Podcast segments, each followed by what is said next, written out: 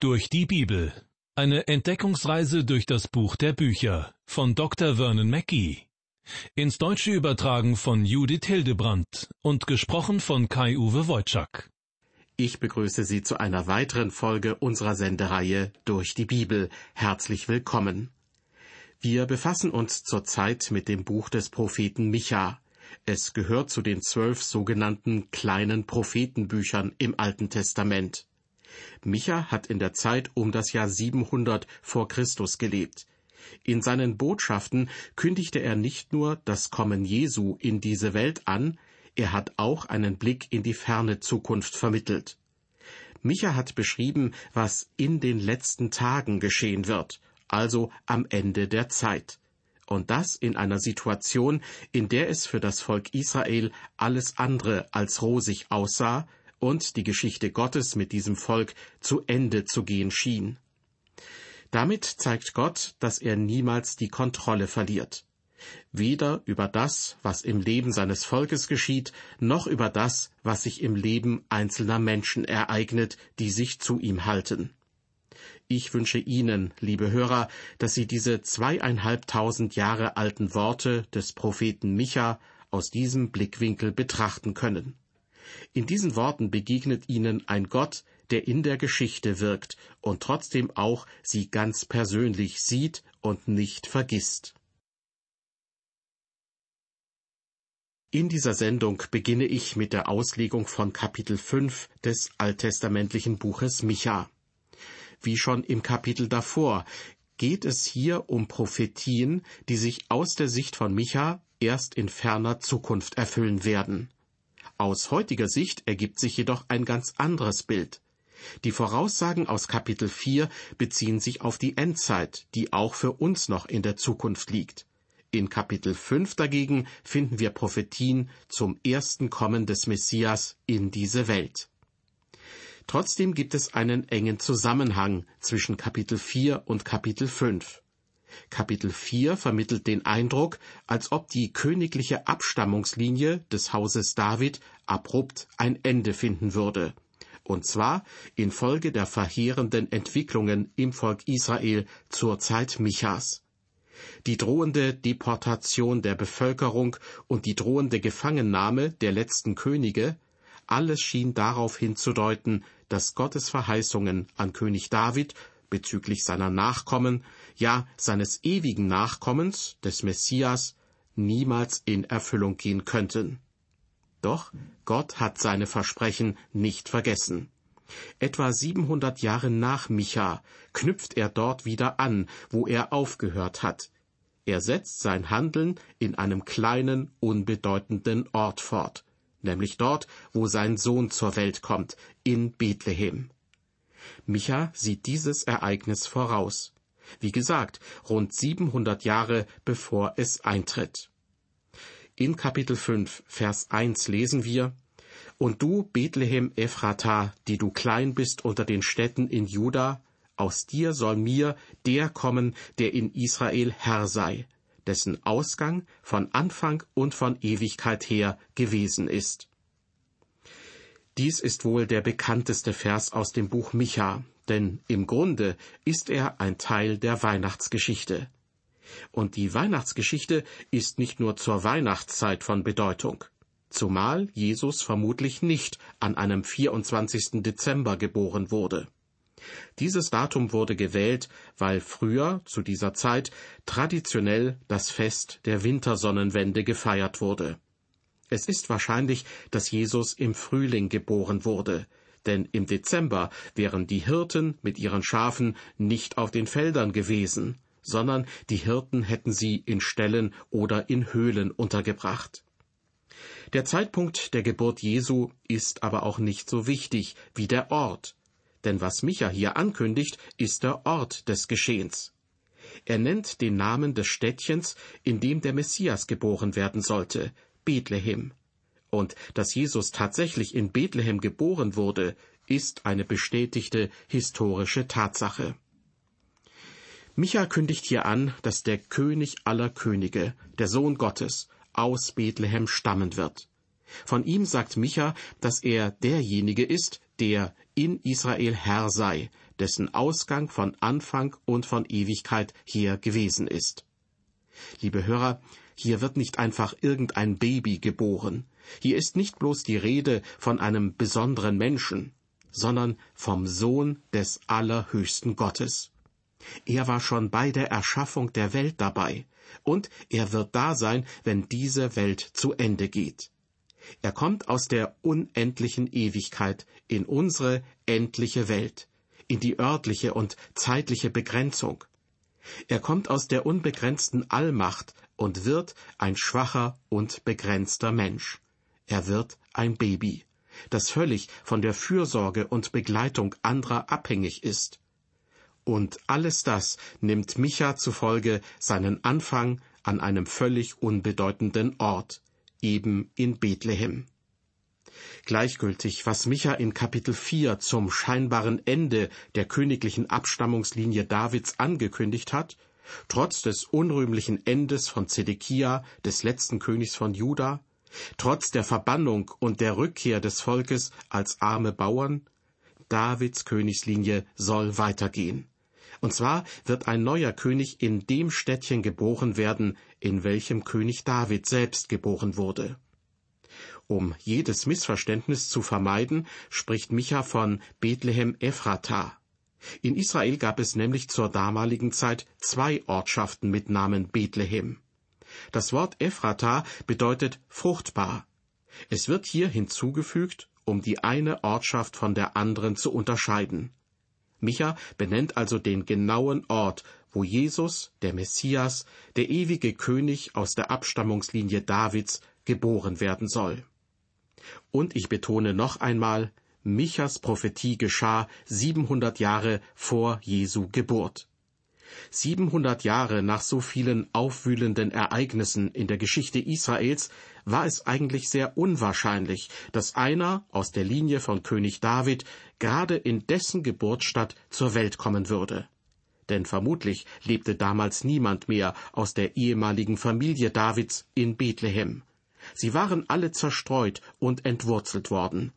Die Deportation hatte sie aus dem Land vertrieben. Doch da gab es eine Familie aus der Abstammungslinie von König David, sie lebte aber nicht direkt in Bethlehem, sondern rund 150 Kilometer weiter nördlich in einer Stadt namens Nazareth. Aber nach der Prophetie von Micha sollte der Sohn Gottes in Bethlehem, nicht in Nazareth geboren werden. Diese Prophetie war die einzige Quelle der Schriftgelehrten, als die Weisen aus dem Morgenland nach Jerusalem kamen und nach dem neugeborenen König der Juden fragten. Diese Bibelstelle lieferte ihnen die Antwort auf die Frage der Weisen. Sie zitierten eben diese Stelle aus Micha 5, Vers 1, weil sie davon überzeugt waren, dass genau an diesem Ort, einige Kilometer von Jerusalem entfernt, der Messias geboren werden sollte auch wenn sie offensichtlich nicht daran glaubten, dass es zu ihrer Zeit passieren würde. Man kann sich an dieser Stelle die Frage stellen, warum Gott seinen Sohn gerade in Bethlehem zur Welt hat kommen lassen. Warum ausgerechnet Bethlehem? Warum dieses kleine Kaff? Ich kann mir als Antwort nur Folgendes vorstellen. Weil dieses kleine Kaff nichts zu bieten hatte, auf das sich irgendjemand etwas einbilden konnte. Gott wollte damit deutlich machen, die Rettung kommt durch mich allein, nicht durch menschliche Größe. Jemand hat dazu geschrieben, der Retter ist kein großspuriger Despot, sondern ein Hirtenkönig aus dem unbedeutenden Bethlehem. So anders ist Gott als andere Herrscher. So anders regiert er auch unser Leben.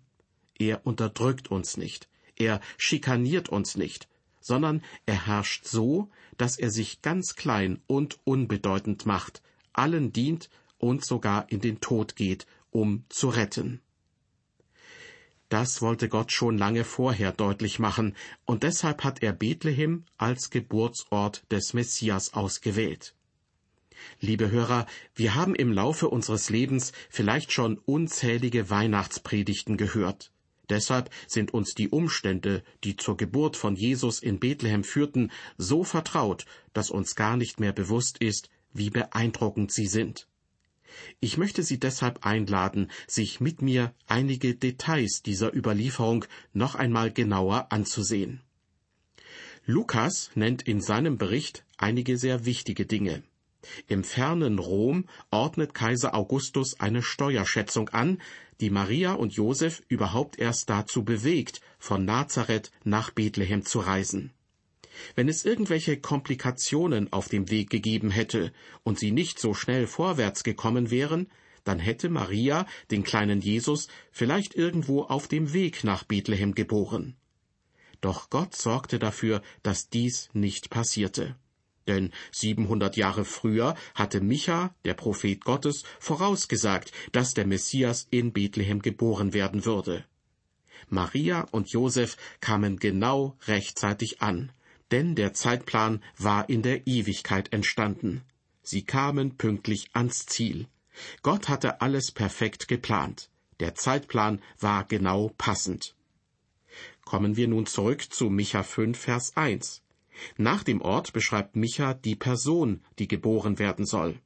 Er tut dies mit gewichtigen Worten.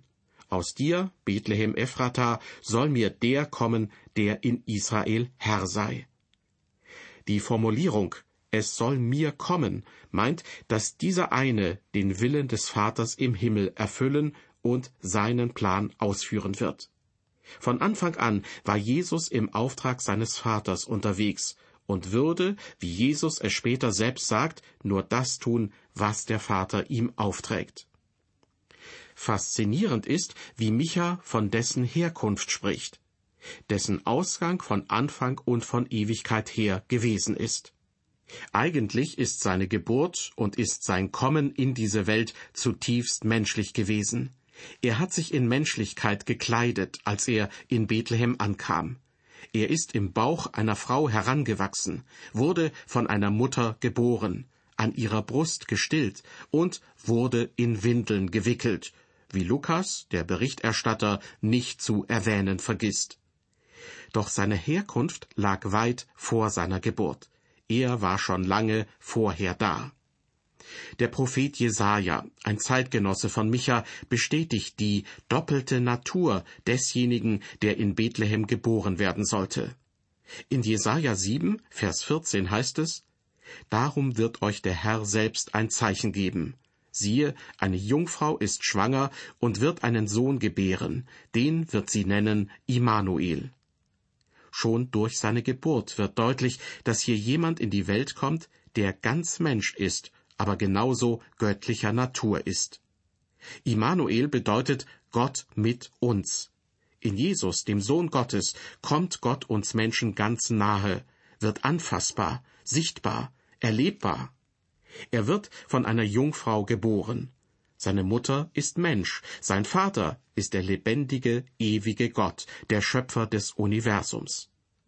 In Kapitel 9 ab Vers 5 gibt uns Jesaja dann noch weitere Informationen zur Geburt dieses Kindes. Denn uns ist ein Kind geboren, ein Sohn ist uns gegeben, und die Herrschaft ruht auf seiner Schulter. Und er heißt Wunderrat, Gott Held, ewig Vater, Friedefürst, auf dass seine Herrschaft groß werde und des Friedens kein Ende auf dem Thron Davids und in seinem Königreich. Wenn Jesaja hier schreibt, dass er uns geboren, uns gegeben wurde, dann meint er damit das Volk Israel. Die Aussage, es wird ein Kind geboren, verweist auf seine Menschlichkeit. Die Formulierung, es wird ein Sohn gegeben, betont hingegen seine Göttlichkeit. Das Kind wird in Bethlehem geboren, aber der Sohn, nämlich der Sohn Gottes, kommt aus der Ewigkeit. Die vier Namen oder Ehrentitel des Kindes, diese vier Doppelnamen Wunderrat, Gottheld, Ewig Vater, Friedefürst, sie beschreiben im hebräischen Bibeltext jeweils den göttlichen und den menschlichen Anteil seiner Person. Denn das Kind, das uns geboren, der Sohn, der uns gegeben werden sollte, war nicht nur Mensch, er war Gott und Mensch zugleich. Ja, Gott wird Mensch. Er verlässt den Himmel, um sich uns gleichzustellen, mit uns zu leben und in unsere Situation zu kommen. Seine Ehrentitel und sein Wesen sind die Antwort auf unsere Bedürftigkeit.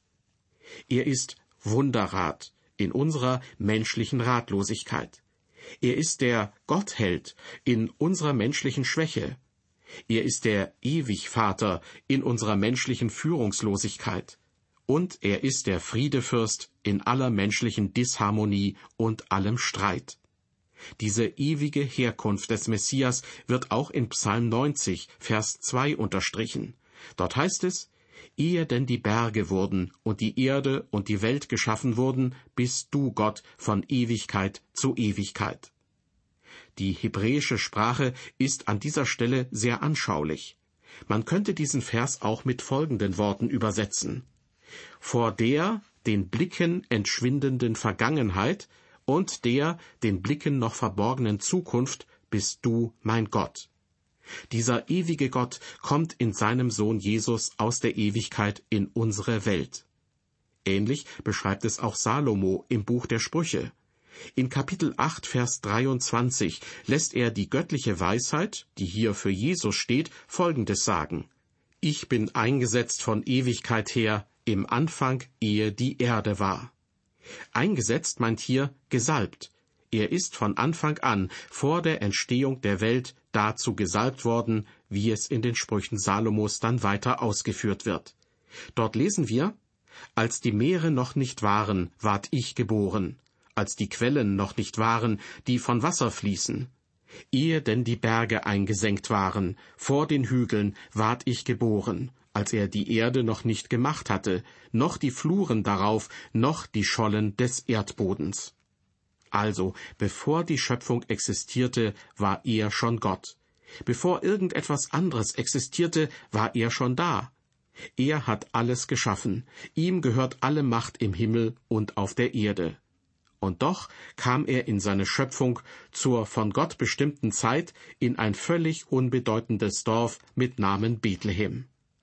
Jesus sagte später einmal, ich bin vom Vater ausgegangen und in die Welt gekommen. Ich verlasse die Welt wieder und gehe zum Vater. Seine Herkunft ist vor aller Ewigkeit. Er ist der allzeit schon existierende Gott. Zu den entsetzten Pharisäern sagte Jesus eines Tages, Wahrlich, wahrlich, ich sage euch, ehe Abraham wurde, bin ich. Liebe Hörer, es mag für Sie ungewohnt klingen, aber Jesus ist bereits im Alten Testament immer wieder in Erscheinung getreten. Ja, er war sogar schon bei der Schöpfung anwesend. Der Evangelist Johannes schreibt von Jesus ziemlich am Anfang seines Evangeliums Alle Dinge sind durch das Wort, gemeint ist durch Jesus gemacht, und ohne dasselbe ist nichts gemacht, was gemacht ist. Jesus ist also der Schöpfer. Das bestätigt auch der Apostel Paulus in seinem Brief an die Christen in Kolosse. Dort lesen wir in Kapitel 1 ab Vers 15 Ihr ist das Ebenbild des unsichtbaren Gottes, der Erstgeborene vor aller Schöpfung. Denn in ihm ist alles geschaffen, was im Himmel und auf Erden ist, das Sichtbare und das Unsichtbare. Es seien Throne oder Herrschaften oder Mächte oder Gewalten. Es ist alles durch ihn und zu ihm geschaffen. Dann im Garten Eden ist er es, der in der Kühle des Tages in den Garten kommt und regelmäßig Adam und Eva besucht. Er ist das Wort Gottes. Er ist die Kommunikationsverbindung zwischen Gott und Mensch. Auch im brennenden Dornbusch erscheint er Mose und verspricht ihm, dass er kommen wird, um Mose und das Volk Israel zu befreien. Er ist der Erlöser. Was der Prophet Micha in unserem Bibeltext ankündigt, ist von immenser Bedeutung. Auch wenn Jesus in Raum und Zeit in einem Städtchen namens Bethlehem geboren wird, ist seine Herkunft schon viel früher anzusetzen. Sein Ausgang ist von Anfang und von Ewigkeit her gewesen, schreibt Micha. Nachdem wir uns mit der Herkunft des Messias beschäftigt haben, wollen wir noch einen Blick auf seine Ankunft werfen. Als Gott in Gestalt eines kleinen Kindes in Bethlehem ankommt, bekommt er etwas, was er bis dahin nicht gehabt hat, einen menschlichen Namen, und zwar den Namen Jesus. Er wird Mensch, und Jesus ist sein menschlicher Name, mit dem man ihn in den nächsten Jahren ruft. Eigentlich ist er Yahweh, Das ist sein göttlicher Name. Doch nun heißt er Jesus, und er ist der Erlöser. Aus Bethlehem kommt er, um die Menschen zu retten. Das ist auch die Botschaft der Engel an die Hirten auf dem Feld in der Nähe von Jerusalem, wie Lukas berichtet. Denn euch ist heute der Heiland geboren, welcher ist Christus, der Herr, in der Stadt Davids. Der Evangelist Matthäus zitiert in seiner Fassung der Weihnachtsgeschichte den Propheten Jesaja. Siehe, eine Jungfrau wird schwanger sein und einen Sohn gebären, und sie werden ihm den Namen Immanuel geben. Das heißt übersetzt Gott mit uns. Doch sein menschlicher Name ist Jesus. Er könnte nicht Jesus sein, wenn er nicht auch Immanuel ist, Gott mit uns. Er musste ein Mensch werden, damit er an unserer Stelle, das heißt stellvertretend für eine verlorene Menschheit und für ihre Sünden sterben konnte. In den prophetischen Büchern finden wir viele Ankündigungen zum Messias. Sie sind nicht zusammenhängend und scheinen sich teilweise sogar zu widersprechen. Für alle, die diese Prophetien vor der Geburt Jesu gelesen haben, muss es verwirrend gewesen sein. Sie haben sich sicher gefragt, wie können all diese Vorankündigungen in Erfüllung gehen? Denn auch wenn Bethlehem als Geburtsort des Messias vorausgesagt wird, heißt es zum Beispiel auch noch, dass in Rama Weinen ausbrechen wird, einem Ort nördlich von Bethlehem. Außerdem wird angekündigt, dass er aus Ägypten gerufen wird. Dabei hat er doch die Zeit vor seiner Berufung in Nazareth verbracht. Es scheint fast ein Ding der Unmöglichkeit zu sein, wie diese Prophetien alle in Erfüllung gehen sollten. Doch der Evangelist Matthäus erwähnt in seinem Evangelium diese Prophetien alle und erklärt uns, wie sie erfüllt wurden, auf natürliche und auf übernatürliche Weise. Denn Gott machte das. Er hat die Kontrolle, und was er vorausgesagt hat, führt er auch aus. Wir haben in dieser Sendung nur einen einzigen Vers aus dem Micha-Buch näher betrachtet und haben trotzdem fast nur an der Oberfläche gekratzt. Dieser eine Vers gewährt einen kleinen, hoffnungsvollen Einblick in das, was kommen wird, mitten in einer sehr chaotischen Situation des Volkes Gottes. Dieser Vers sollte die Israeliten damals und er will uns auch heute ermutigen, selbst in schlimmen Situationen Gott zu vertrauen, der die Kontrolle niemals verloren hat und auch niemals verliert. Mitten im Chaos, mitten im Leid zeigt Gott, dass er die Kontrolle nicht verliert und dass er Rettung schenkt. Dies hat uns der Anfangsvers aus Kapitel 5 des Micha-Buches deutlich gemacht. Ich hoffe, Sie konnten neu staunen über diesen wunderbaren Gott. Er verliert nie sein Ziel aus den Augen, weder mit seinem Volk Israel noch mit jedem von uns heute. In der nächsten Ausgabe unserer Sendereihe Durch die Bibel geht es weiter mit Kapitel 5 aus dem Buch Micha. Ich hoffe, Sie sind dann auch wieder mit dabei. Bis dahin, auf Wiederhören und Gottes Segen mit Ihnen.